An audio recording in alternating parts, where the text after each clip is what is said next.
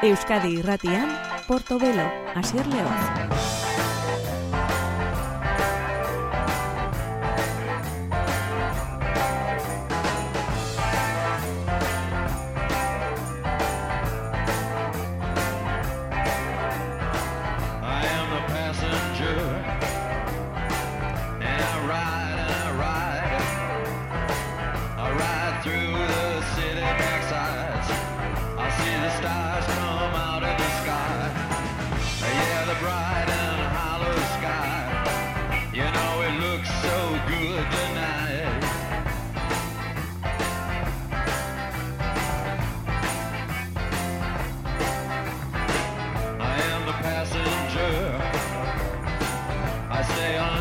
Gabon entzule ongi etorri gure musika saio honetara. The Passenger kantua itzen azpitik daukagula.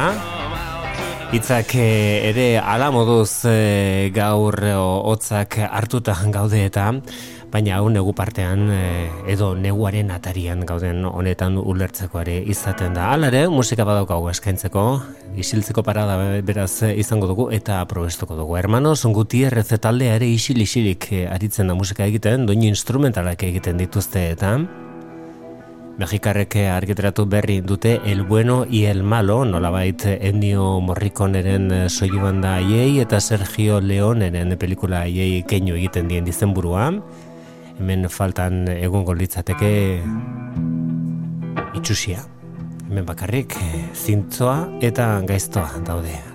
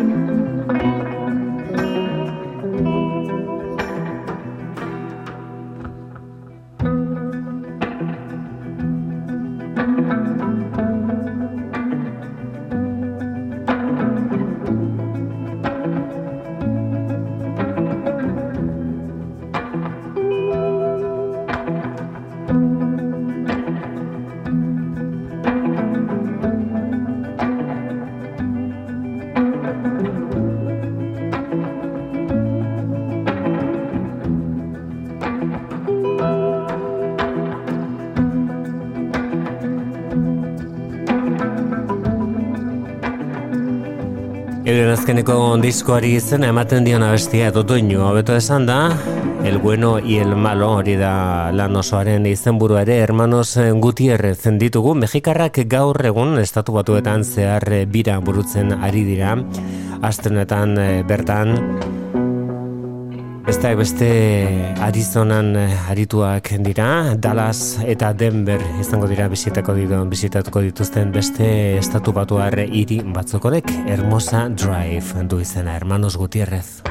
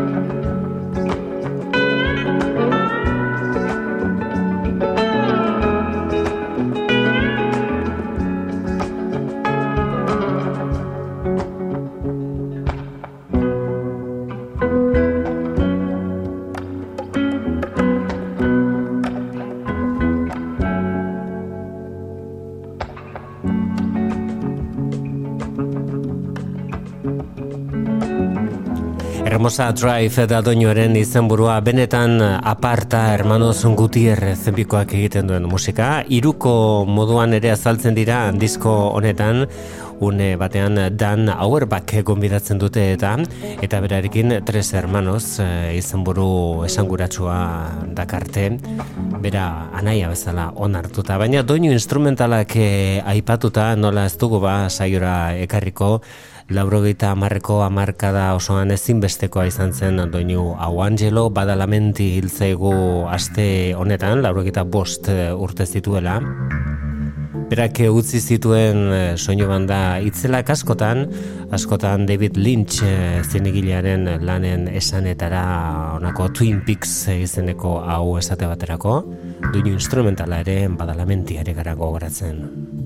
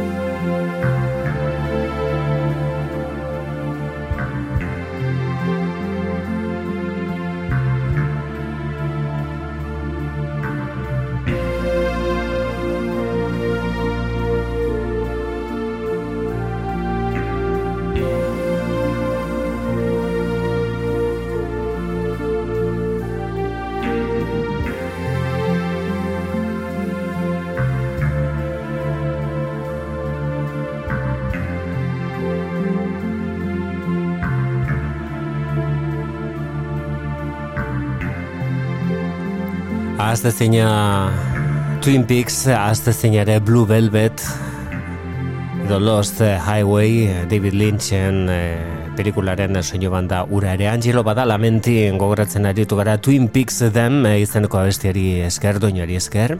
Hau abestiare izan zen eta horretan lagun izan zuen Julie Cruz e, estatu batuarra berak kantatu zuen e, kasu honetan telesailearen hasiera zen sintonia do abestia Falling zen kantoren izenburua hau bertsio instrumentala zen Julie Cruzek eh, egiten zuen e, abestutako bertsioa eta Julie Cruzek gara hartan e, mila bederatzen eta laurok eta bederatzean e, bueno, ba, momentua izan zuen batez ere Twin Peaks den izeneko horri esker Falling izeneko horri esker abestua hori zen eta izen burua Eta garai hori gogoratuko dugu Julie Cruzen lehen da disko Floating into the Night zen diskoaren izenburua. Honek Rocking Back Inside My Heart zuen izena, bere besti ezagunen etariko bat gero, urren urtean, The B-52 taldean sartu zen abeslari bezala.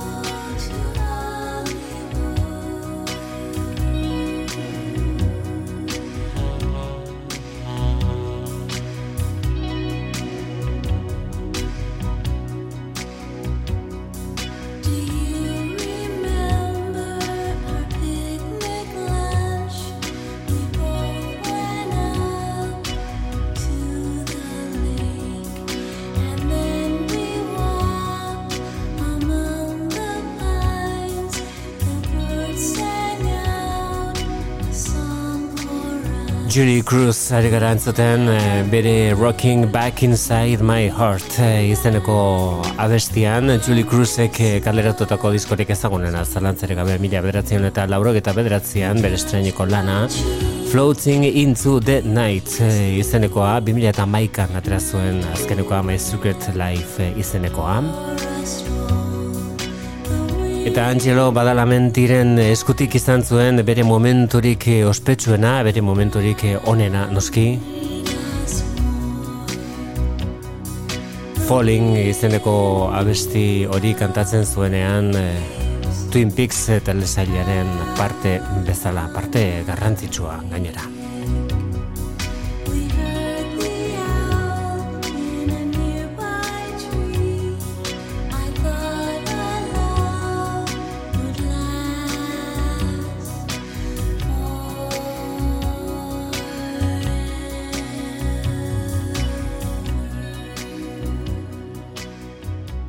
Lan berri bat argitaratu duena da Jos eh, Raus estatu batu arra, Espainian jaso du gainera, 2000 eta hogeia eta hogeita bata bitartean eh, grabatutako bestiak dira bildutakoak Going Places eh, izeneko lan honetan, honek Hollow Moon du izena, hau da Jos Raus.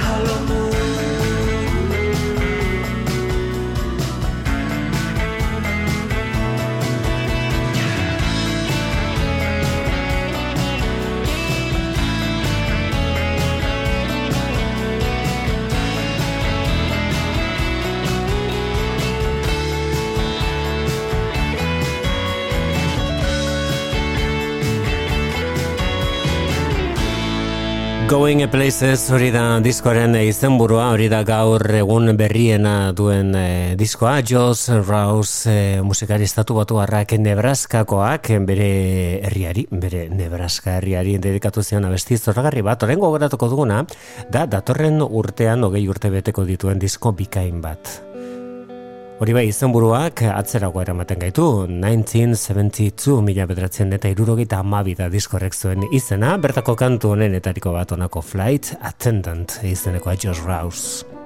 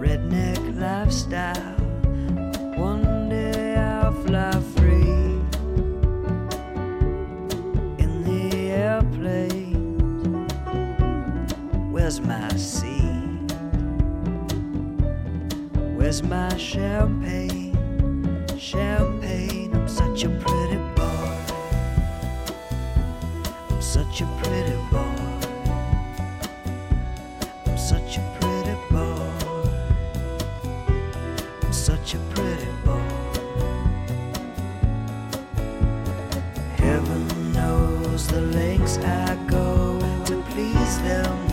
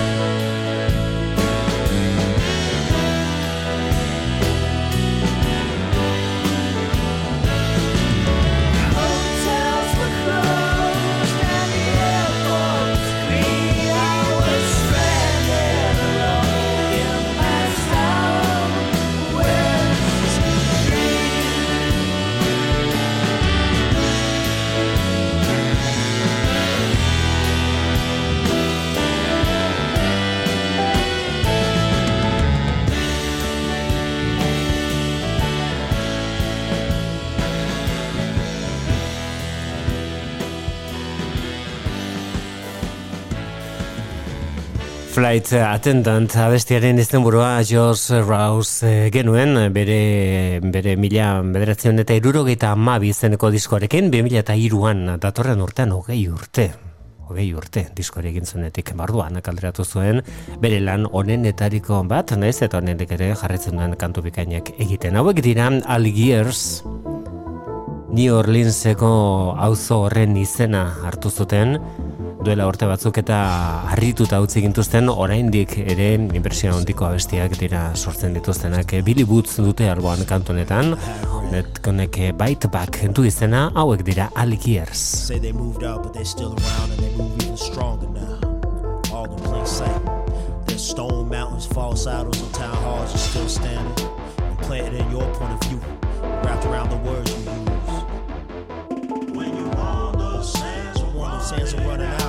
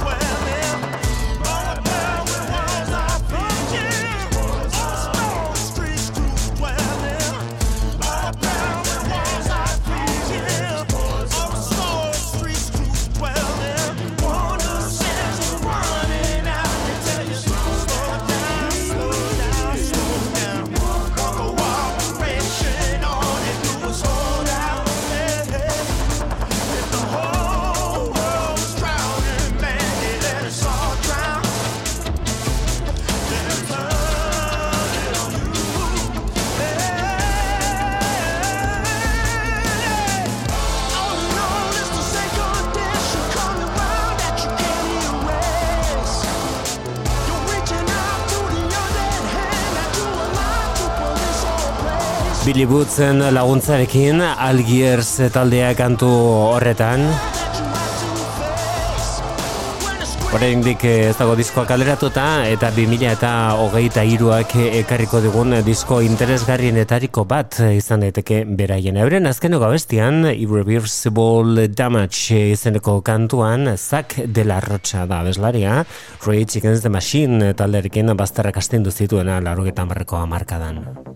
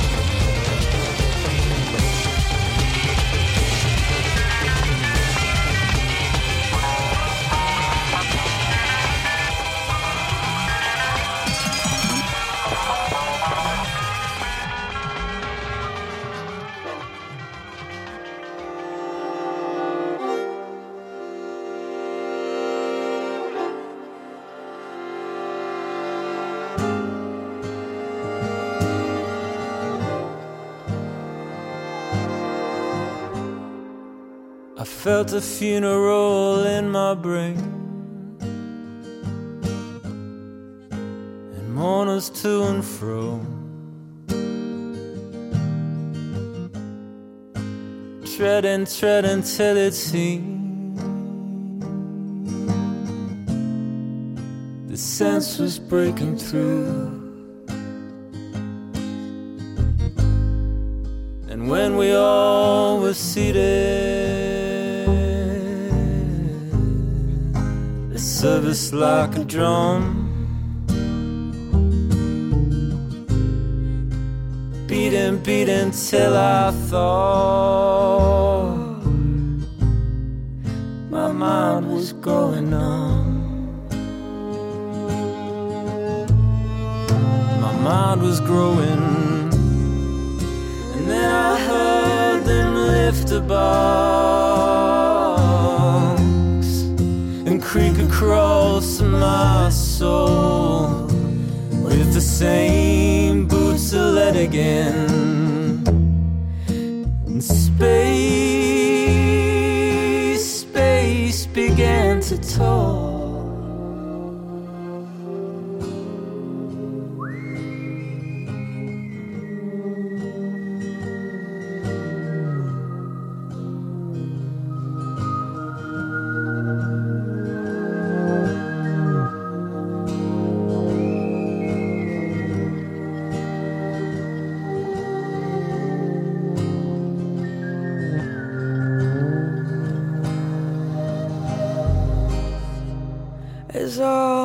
Heavens were about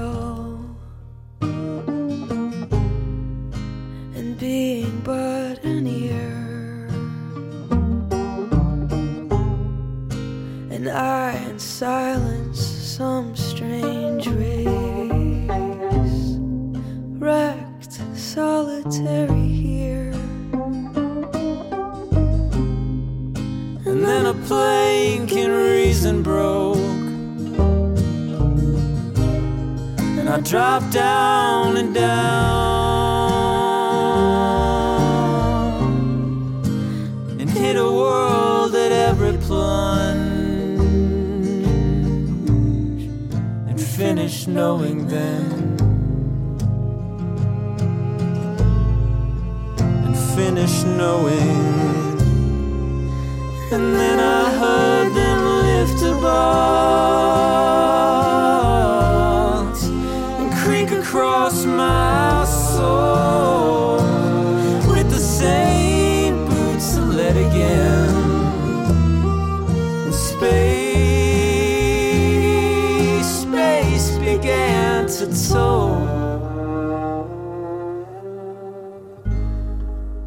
felt a funeral in my brain. and mourners to and fro.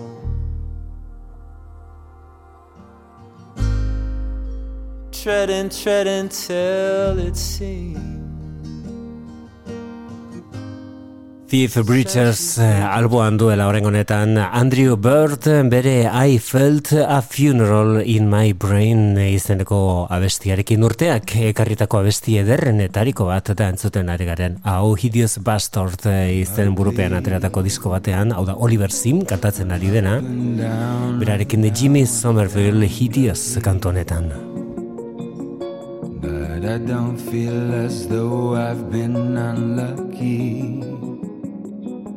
I have people in my life that really love me.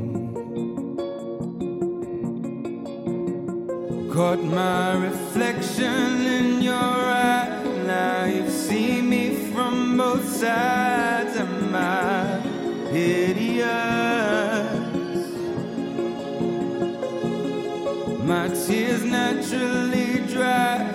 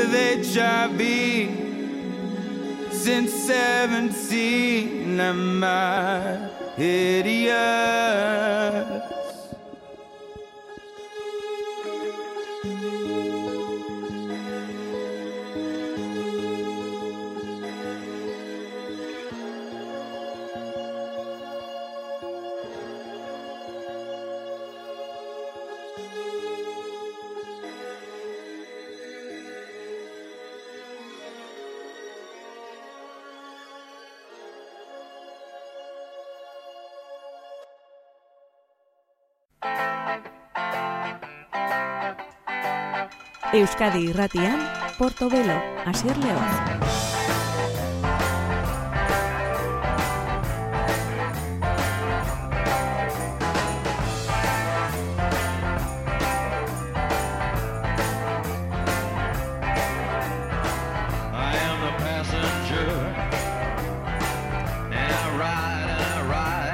Dagoeneko gure bigarren orduan sartzen hasiak eh, gaur eh, oraintxe bertan berrogei urte bete dituen disko bat ekarriko dugu gogora.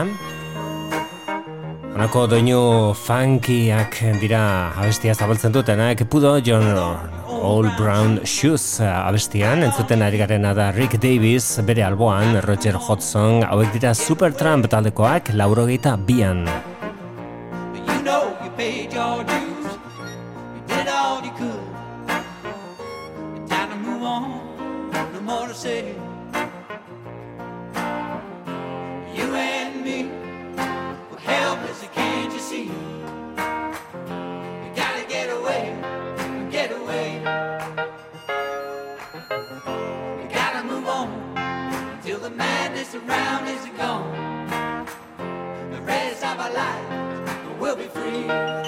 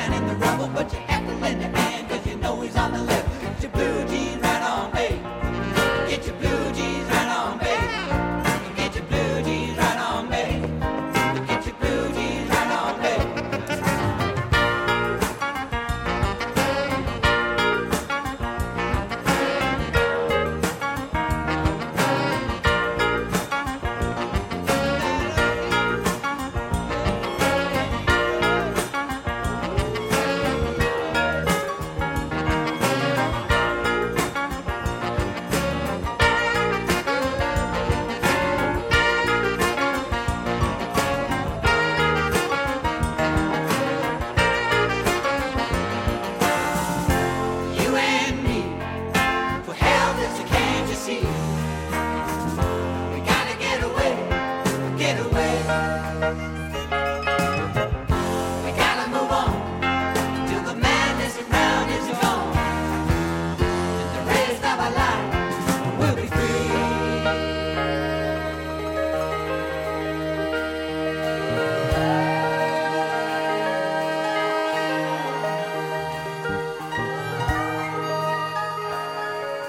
Iragana zuen Supertramp taldeak laurogeta bian, eta baita etorkizuna ere, baina aldre bestuan batez ere buru zituen bi musikariek zuten harreman e, zaila zela eta. Batetik Rick Davis, bestetik e, Roger Hodgson, ahotsak oso diferenteak eta oso ondo gainera lortzen zuten e, kontraste hori, Supertramp talderen e, amuetako bat e, bihurtuz. Irurogeta emeretzian hiru urte lehenago egin zuten Breakfast in America diskoa eta horrekin e, egundoko salmetak lortu zituzten.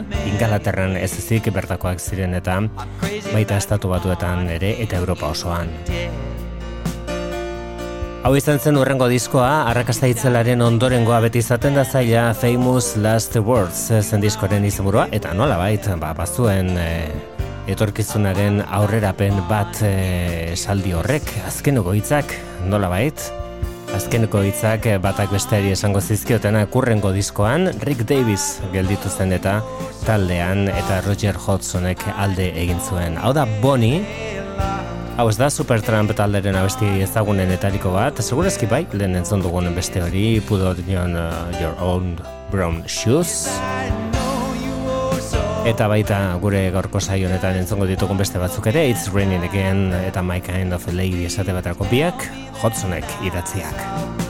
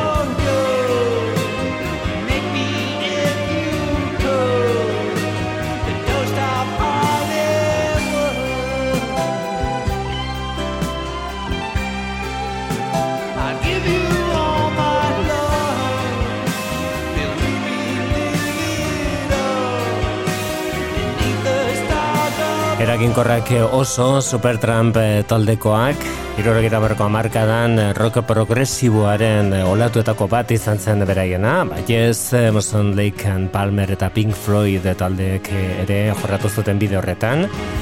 Eta eraginkorrak esan bezala baita gurean ere Euskal Herrian zebait taldeek kontuan izaten zituzten Supertramp taldearen egitura eta ideia hauek, itoitz eta baita oskorri ere. Azken hauek euskal folklorearen elementuak noski ekarriaz.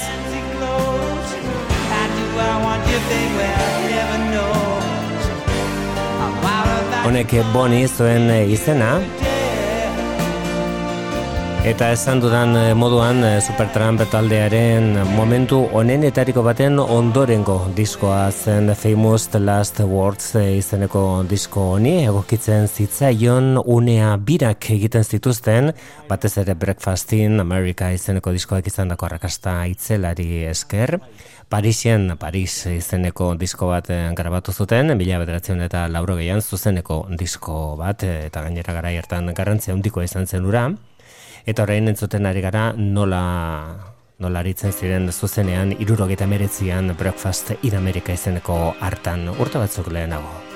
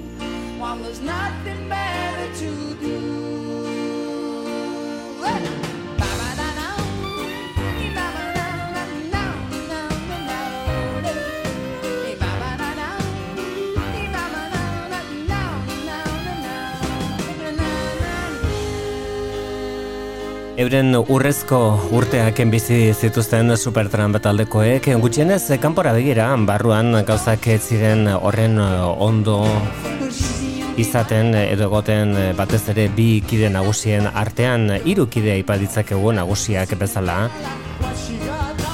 Rick Davis piano jolea eta abeslaria, Roger Hodgson pianoa ere gitarrista eta abeslaria, eta John Hellway ere aipatu beharra dago, John Hellwell, hobeto esan da, saksua, teklatuak eta bigarren ahotsak egiten zituen, eta hemen Roger Hodgson ahots lanetan, bere ahots fin hori, hau ere zen Supertramp taldearen eh, amuetako bat,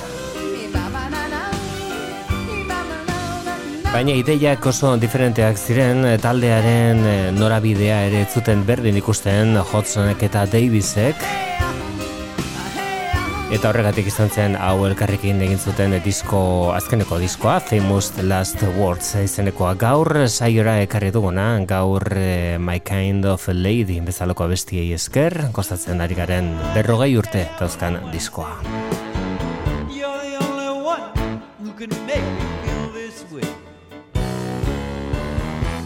My kind of lady. No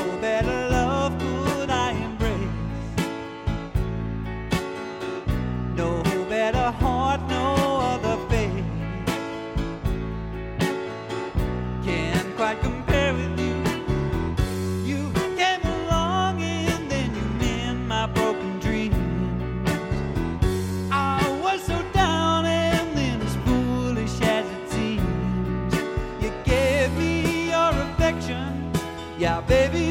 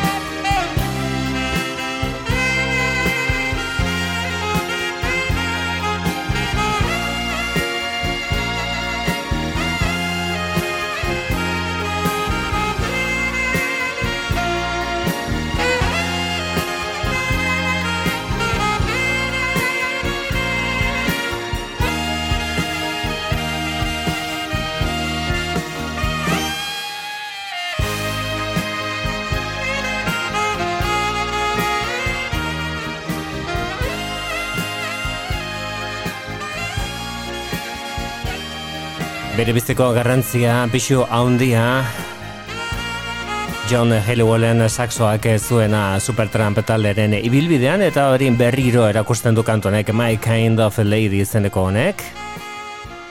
Famous Last Words berrogei urte mila bederatzen eta laurogeita bian argitratu zen e, diskoa. Eta bueno, kanto batzuko oso ezagunak egin ziren. Hau singela izan zen esate betarko eh, My Kind of Lady zeneko hau Roger Hodgson eta Rick Davis biak abesten eta gainera oso joko politak egiten e, baita emakumezkoaren ere egiten Roger Hodgson bere falsete horrekin bere ahotse fin horrekin. Abesti batzuk ez ziren oso ezagunak egin baina horrek ez du esan nahi kalitatea falta zitzaienik esate baterako le bon izeneko honi.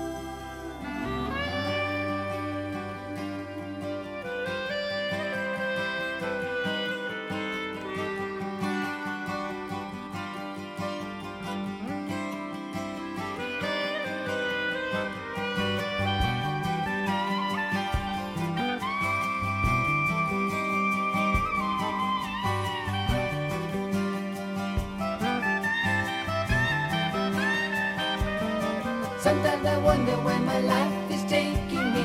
Sometimes I wonder what they all expect of me. Well, there are days I can tell you quite honestly. I see myself ending up in the monastery.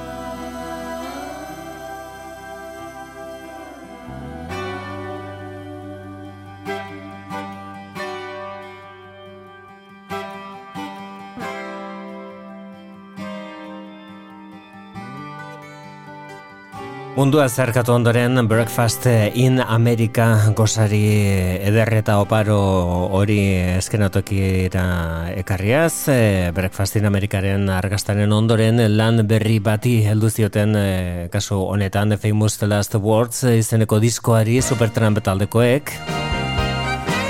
Eta zele bon kantua zen entzun dugun hori, orain entzuten ari garen honetan berriro ere Heliwellen saxoa, jaun eta jabe It's Raining Again. Kasu honetan, maitasun eh, eta ez maitasun kontuak zizpide.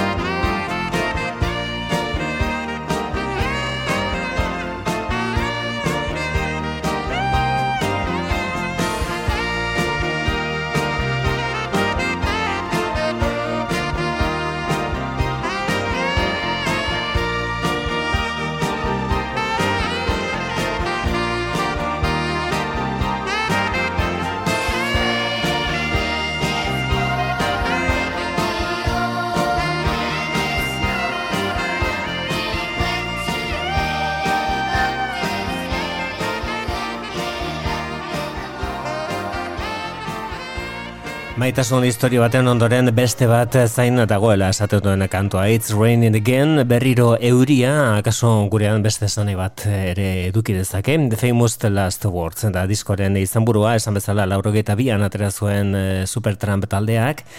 Eta naiz eta ingelesak diren Londresekoak eh, diskoa Kalifornian grabatu zuten zergatik bagara hartan. Nevada Cityn bizizelako Roger Hodgson bere emaztea eta alabekin eta bertan grabatzea erabaki zuten berak eh, naizuelako hor ere ikusi ziren tirabirak Roger Hodgson eta Rick Davisen artean. Izan ere, diskoak eh, ondorengo grabaketa asko dauzka, edo post grabaketa asko, eta haietako gehienak eh, Rick Davisek gero bere estudioan, bere etxean egin zituen. Entzuten ari garen hau da Supertramp talderen diskonek eh, Famous Last eh, Words izeneko diskonek daukana besterik ba, sinfonikoena, segurazki.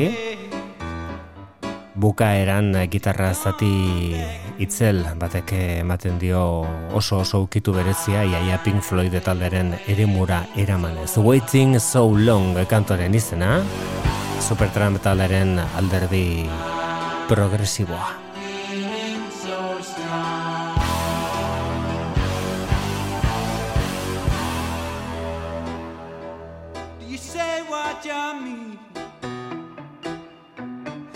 Mean what you say about this new scene? Is it really that way?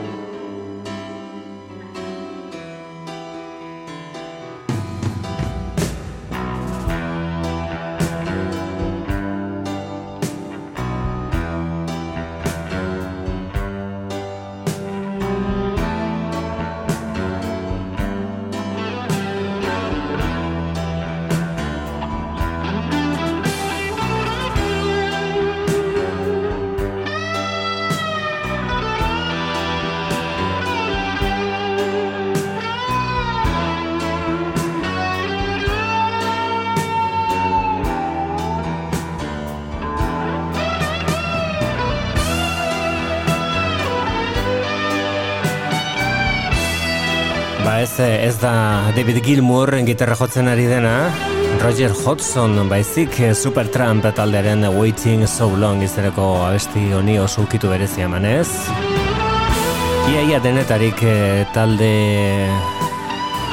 taldearen eh, disko garrantzitsu horietako bat izan zen honetan, batez ere mm, taldeko bi buruak ez zirenak banandu egin zirelako honen ondoren. Bitxia da nola dauden abestiak banatuta hau segurazki diskutitu ere egin zuten bere garaian. Lenda bizi Hotsonek abesten du ere kantu bat, bigarrena Davisek, hirugarrena Hotsonek, laugarrena Davisek, bosgarrena Hotsonek. Eta honela banatzen dituzte batak eta besteak eh, kantuak. Eta bai, Pink Floyd taldearen trazak, nabarmenak abesti honetan. Entzungo dugun kantu hau da diskoa izten duena, Eta baita Roger Hodgsonek komposatu zuen azkeneko abestia Supertramp taldearen barruan. Don't leave me now ondu izena, nazazu orain utzi. Eta ia, ia adirazten du deiadar eh, batekin zeintzen momentua, zeintzen eh, une horretan, Supertramp taldeak zuen arazorik haundiena, bakoitzak bere bidea hartzera zijoa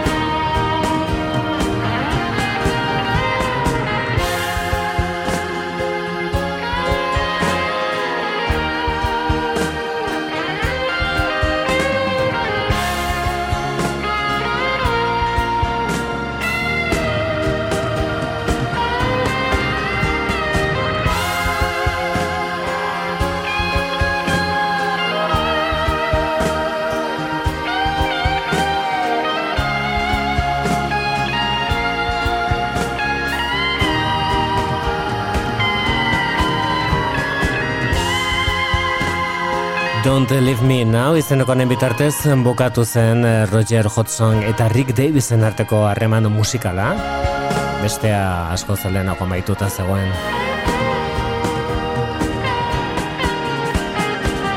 Bitxia da eta baita aberasgarria ere interesgarria ere garai hartako aldizkariak musika aldizkariak berreskuratzea izan ere kritikak ez ziren oso aldekoak izan Famous The Last Words izeneko diskoa batera zenean toki askotan esaten zen eta ahots errespetatuek esaten zuten komertzialegia. Ez ote zen disko hau hori zen eh, kritika nagusia.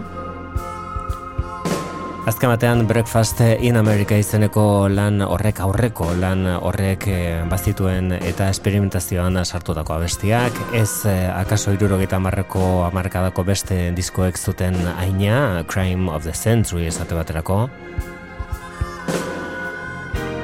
edo Even in the Quietest Moments izeneko beste horrek.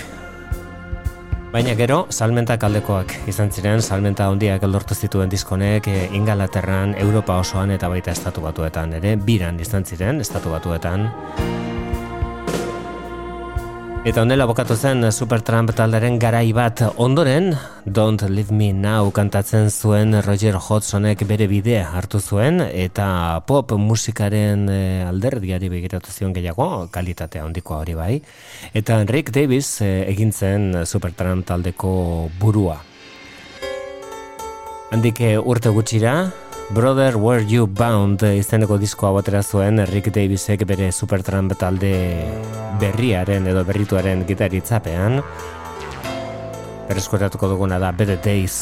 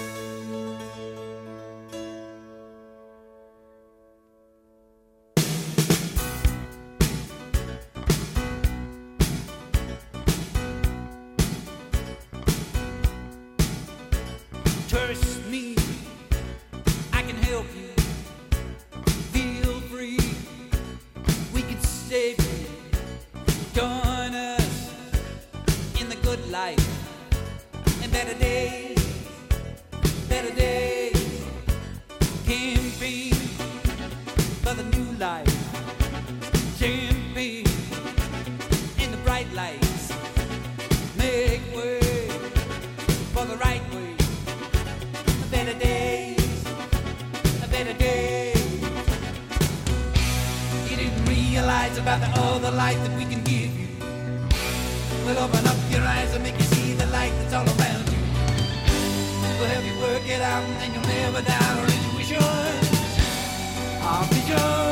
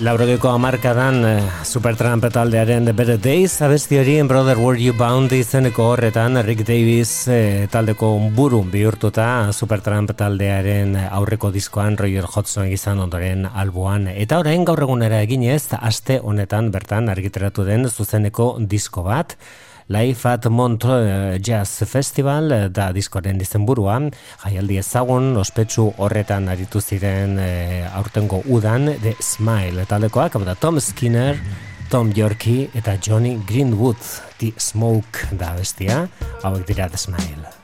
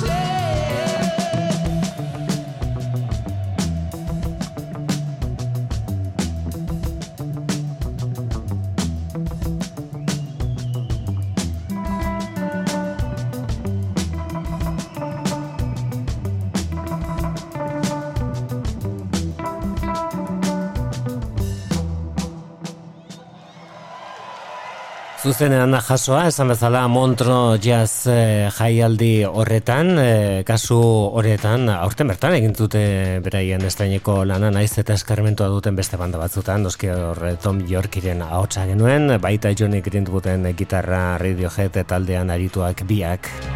Hori zen di Smoke taldea aurten, bukatzen ere zaigun urte honek ekarritako disko interesgarrienetariko bat da The Smile taldearena.